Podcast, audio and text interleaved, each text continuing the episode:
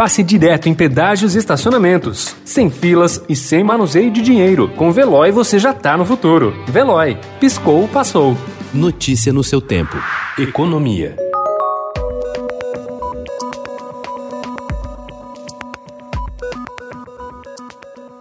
O ano de 2020 certamente se tornará inesquecível para muita gente, mas para as startups brasileiras as lembranças serão positivas. Mesmo com a pandemia e a crise econômica, o ecossistema brasileiro de inovação caminha para ter seu melhor ano da história nesta temporada. Os sinais até aqui são bons, segundo dados da empresa Distrito que mapeia o setor.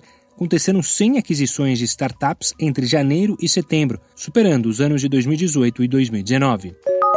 Como muitos, Rafael Forte viu a carga de trabalho aumentar desde março, mas o presidente executivo da Vetex no Brasil é uma das poucas pessoas que podem dizer que comanda uma startup avaliada em mais de um bilhão de dólares no período do isolamento social, dona de uma solução que ajuda grandes marcas a criarem e manterem suas lojas online. A Vetex cresceu 98% na pandemia, atingindo um ponto a que só esperava chegar em 2023. Tudo porque conseguiu ajudar seus clientes. São mais de 3 mil em 42 países, incluindo marcas como Ambev, Coca-Cola, Nestlé e Motorola, a navegar o período mais crítico do ano.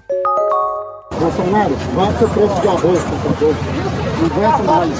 Eu recebo o prato cheio. Eu recebo o prato cheio. Recebe comprar lá na Venezuela.